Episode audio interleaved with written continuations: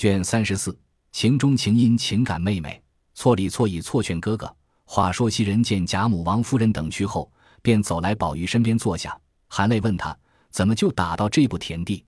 宝玉叹气说道：“不过为那些事，问他做什么？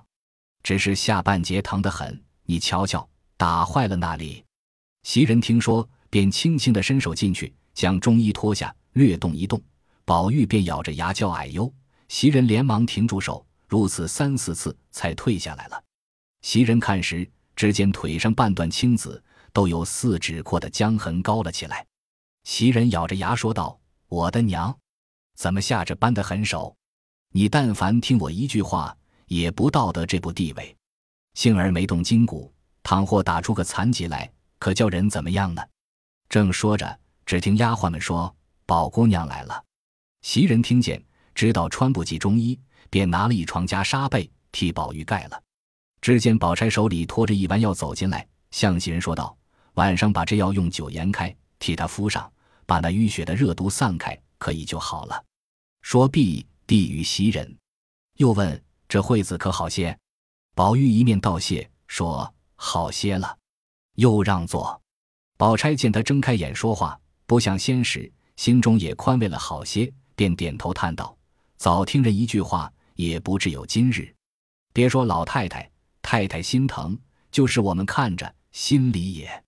刚说了半句，又忙咽住，自悔说的话太急了，不觉红了脸，低下头来。宝玉听得这话如此亲切稠密，大有深意。忽见他又咽住，不往下说，红了脸，低下头，只管弄衣带，那一种娇羞怯怯，竟难以言语形容。越觉心中感动，将疼痛早已丢在九霄云外去了。想到，我不过挨了几下打，他们一个个就有这些怜惜之态，令人可亲可敬。假若我一时竟遭殃横死，他们还不知何等悲感呢。即使他们这样，我便一时死了，得他们如此一生事业，纵然尽付东流，也无足叹息矣。正想着，只听宝钗问袭人道：“怎么好好的动了气，就打起来了？”袭人便把贝明的话说出来了。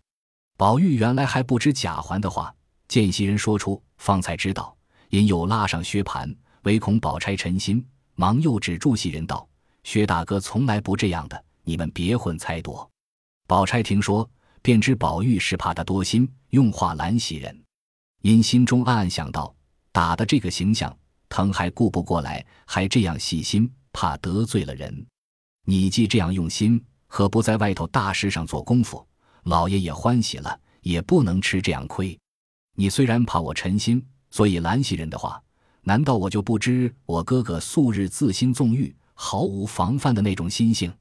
当日为一个秦钟，还闹得天翻地覆，自然如今比先又加厉害了。想必阴笑道：“你们也不必怨这个怨那个。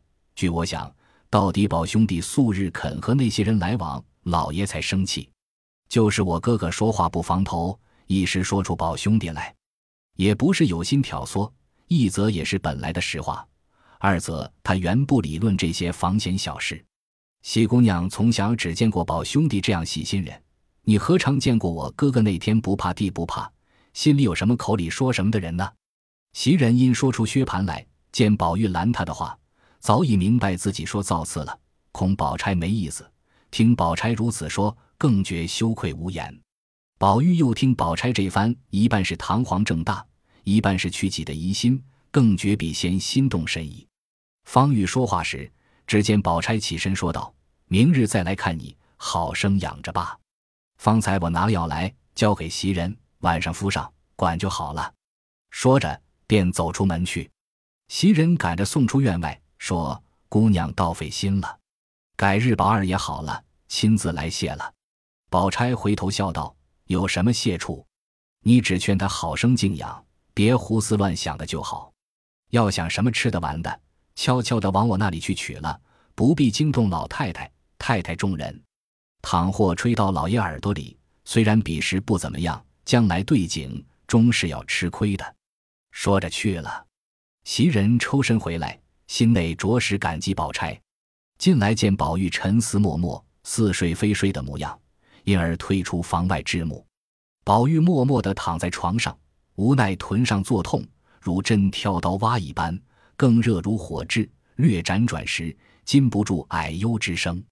那时天色将晚，因见袭人去了，却有两三个丫鬟伺候。此时并无呼唤之事，因说道：“你们且去梳洗，等我叫时再来。”众人听了，也都退出。这里宝玉昏昏默默，只见蒋玉菡走了进来。诉说忠顺府拿他之事，一时又见金钏进来，哭说为他投井之情。宝玉半梦半醒，都不在意。忽又觉有人推他，恍恍惚惚听得有人悲切之声。宝玉从梦中惊醒，睁眼一看，不是别人，却是林黛玉。有恐是梦，忙又将身子欠起来，向脸上细细一认，只见他两个眼睛肿得桃一般，满面泪光，不是黛玉。却是那个，宝玉还欲看时，怎奈下半截疼痛难禁，支持不住，便哎呦一声，仍旧倒下，叹了一声，说道：“你又做什么来？虽然太阳落下去，那地上的余热未散，倘又受了暑呢？我虽然挨了打，并不觉疼痛。我这个样是装出来哄他们，好在外头不散与老爷听。其实是假的，你不可信真。”此时林黛玉虽不是嚎啕大哭。然越是这等无声之气，气噎喉堵，更觉厉害。听了宝玉这番话，心中虽有万句言辞，只是不能说的。半日，方抽抽噎噎的说道：“你从此可都改了吧？”宝玉听说，便长叹一声道：“你放心，别说这样话，我便为这些人死了，也是情愿的。”一句话未了，只见院外人说：“二奶奶来了。”林黛玉便知是凤姐来了，连忙立起身，说道：“我从后院子里去罢，回来再来。”宝玉一把拉住，道：“这又奇了，好好的怎么怕起他来？”林黛玉急得跺脚，悄悄的说道：“你瞧瞧我的眼睛，又该他们取笑而开心了。”宝玉听说，赶忙的放了手。黛玉三步两步转过床后，刚出了后院，凤姐从前头已进来了，问宝玉。可好些了，想什么吃？叫人往我那里取去。接着薛姨妈又来了，一时贾母又打发了人来。至掌灯时分，宝玉只喝了两口汤，便昏昏沉沉的睡去。接着周瑞媳妇、吴心登媳妇、正好是媳妇这几个有年纪长往来的，听见宝玉挨了打，也都进来。袭人忙迎出来，悄悄的笑道：“婶娘们略来迟了一步。”二爷睡着了，说着，一面带他们到那边房里坐了，倒茶与他们吃。那几个媳妇子都悄悄地坐了一会，向袭人说：“等二爷醒了，你替我们说吧。”袭人答应了，送他们出去。刚要回来，只见王夫人使个婆子来口称：“太太叫一个跟二爷的人呢。”袭人见说，想了一想，便回身悄悄地告诉晴雯、麝月、秋文等人说：“太太叫人。”你们好生在房里，我去了就来。说毕，同那婆子一径出了园子，来至上房。王夫人正坐在凉榻上摇着芭蕉扇子，见他来了，说道：“你不管叫个谁来也罢了，又丢下他来了，谁服侍他呢？”袭人见说，连忙陪笑回道：“二爷才睡安稳了，那四五个丫头如今也好了，会服侍二爷了。太太请放心，恐怕太太有什么话吩咐，打发他们来。”一时听不明白，倒耽误了事。王夫人道：“也没甚话，白问问他这会子疼的怎么样。”袭人道：“宝姑娘送来的药，我给二爷敷上了，比先好些了。先疼的躺不稳，这会子都睡沉了，可见好些。”王夫人又问：“吃了什么没有？”袭人道：“老太太给的一碗汤，喝了两口，只嚷干渴，要吃酸梅汤。”我想酸梅是个收敛东西，刚才挨打又不许叫喊，自然急得热毒热血未免存在心里。倘或吃下这个去，记在心里，再弄出大病来，可怎么样？因此我劝了半天才没吃，只拿那唐烟的玫瑰芦子糊了，吃了小半碗，嫌吃续了，不香甜。王夫人道：“哎呦，你何不早来和我说？前日有人送了几瓶紫香露来。”原要给他一点紫的，我怕胡糟蹋了，就没给。即使他嫌那玫瑰膏子虚烦，把这个拿两瓶子去，一碗水里，只用挑的一茶匙就香得了不得呢。说着，就唤彩云来，把前日的那几瓶香露拿了来。袭人道：“只拿两瓶来吧，多也白糟蹋。等不够再来取也是一样。”彩云听了，去了半日，果然拿了两瓶来，付与袭人。袭人看时，只见两个玻璃小瓶，却有三寸大小，上面螺丝银盖，鹅黄尖上写着木樨青露，那一个写着玫瑰青露。袭人笑道：“好尊贵东西，这么个小瓶能有多少？”王夫人道：“那是进上的，你没看见鹅黄尖子？你好生替他收着，别糟蹋了。”袭人答应着，方要走时，王夫人又叫：“站着，我想起一句话来问你。”袭人忙又回来。王夫人见房内无人，便问道：“我恍惚听见宝玉今日挨打，是环儿在老爷跟前说了什么话？你可听见这个话没有？你要听见，告诉我，我也不吵出来，叫人知道是你说的。”袭人道：“我倒没听见这话，为二爷霸占着戏子，人家来和老爷要，为这个打的。”王夫人摇头说道：“也为这个，还有别的缘故。”袭人道：“别的缘故，实在不知道了。”今日大胆在太太跟前说句不知好歹的话，论理，说了半截，却又咽住。王夫人道：“我有什么生气的？你只管说来。”袭人道：“太太别生气，我就说了。”王夫人道：“你说就是了。”袭人道：“论理，我们二爷也得老爷教训教训。若老爷再不管，不知将来做出什么事来呢？”王夫人一闻此言，便合掌念声阿弥陀佛。由不得赶着袭人叫了一声：“我的儿，亏了你也明白这话和我的心一样。我何曾不知管儿子？先是你朱大爷在，我是怎么样管他？难道我如今倒不知管儿子了？只是有个缘故。如今我想我已经五十岁的人了，通共剩了他一个，他又长得单弱，况且老太太宝贝似的，若管紧了他，倘或再有好歹，或是老太太气坏了，那时上下不安，岂不倒坏了？”所以就纵坏了他，我常常掰着口说一阵，劝一阵，哭一阵，比试他好过，后来还是不相干，断的吃了亏才罢。设若打坏了，将来我靠谁呢？说着，由不得滚下泪来。袭人见王夫人这般悲感，自己也不觉伤了心，陪着落泪。又道：“二爷是太太养的，太太岂不心疼？便是我们做下人的，服侍一场。”大家落个平安，也算是造化了。要这样起来，连平安都不能了。那一日那一时，我不劝二爷，只是再劝不行。偏生那些人又肯亲近他，也怨不得他这样。总是我们劝的，倒不好了。今日太太提起这话来，我还记挂着一件事，没要来回太太讨太太个主意。只是我怕太太疑心，不但我的话白说了，且连葬身之地都没了。王夫人听了这话，内中有因，忙问道：“我的儿，你只管说。近来我因听见众人背前面后都夸你，我只说你不过在宝玉身上留心，或是诸人跟前和气，这些小意思。谁知你方才和我说的话，全是大道理，正合我的心事。你有什么，只管说什么，只别叫别人知道就是了。”袭人道：“我也没什么别的说，我只想着讨太太一个示下。”怎么变个法儿？以后竟还叫二爷搬出员外来住就好了。王夫人听了，吃一大惊，忙拉了袭人的手，问道：“宝玉难道和谁作怪了不成？”袭人连忙回道：“太太别多心，并没有这话，这不过是我的小见识。如今二爷也大了，里头姑娘们也大了，况且林姑娘、宝姑娘又是两姨姑表姊妹，虽说是姊妹们，到底是男女之分，日夜一处，起坐不方便。”由不得叫人悬心，便是外人看着也不像大家子的体统。俗语说得好，没事常思有事。世上多少没头脑的事，多半因为无心中做出，有心人看见，当做有心事，反说坏了。只是预先布防着，断然不好。二爷素日性格，太太是知道的。他又偏好在我们队里闹，倘或不防，前后错了一点半点，不论真假，人多口杂。那起小人的嘴，有什么避讳？心顺了，说的比菩萨还好；心不顺，就变得连畜生不如。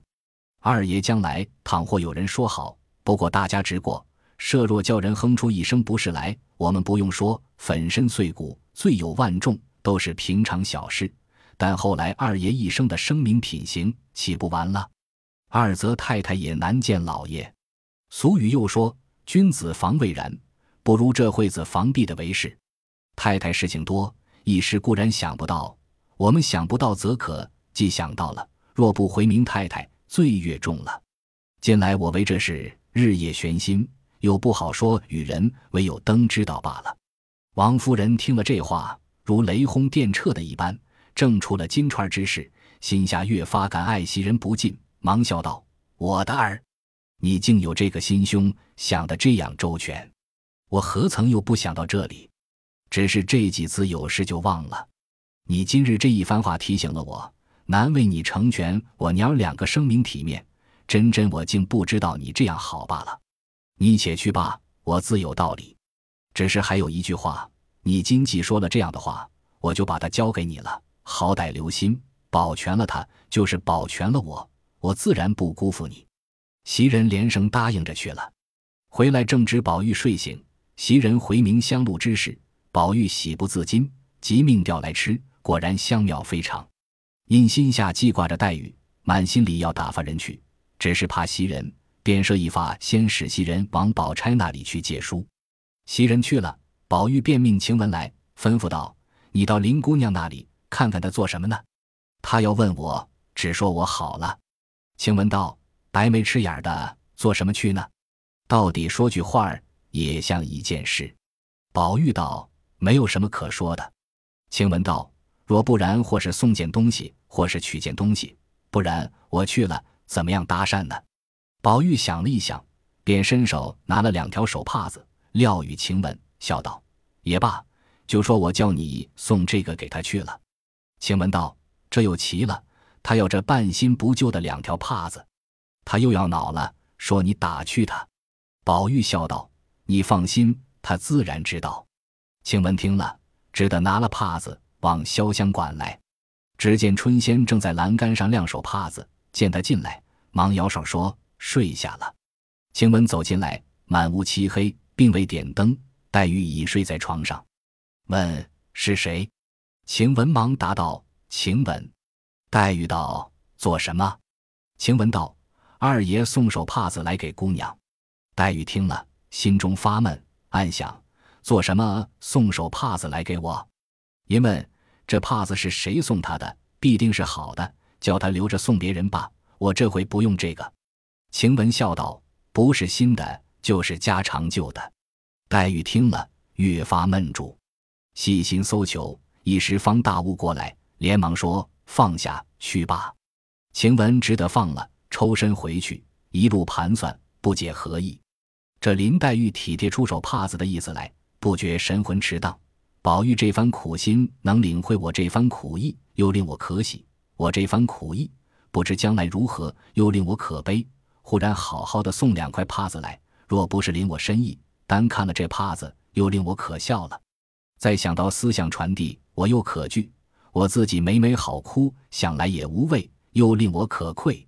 如此左思右想，一时五内沸然，由不得余意缠绵，便命掌灯，也想不起嫌疑避讳等事。研墨蘸笔，便向那两块旧帕上写道：“其一，眼空蓄泪泪空垂，暗洒闲抛却为谁？持服娇绡劳会赠，叫人焉得不伤悲？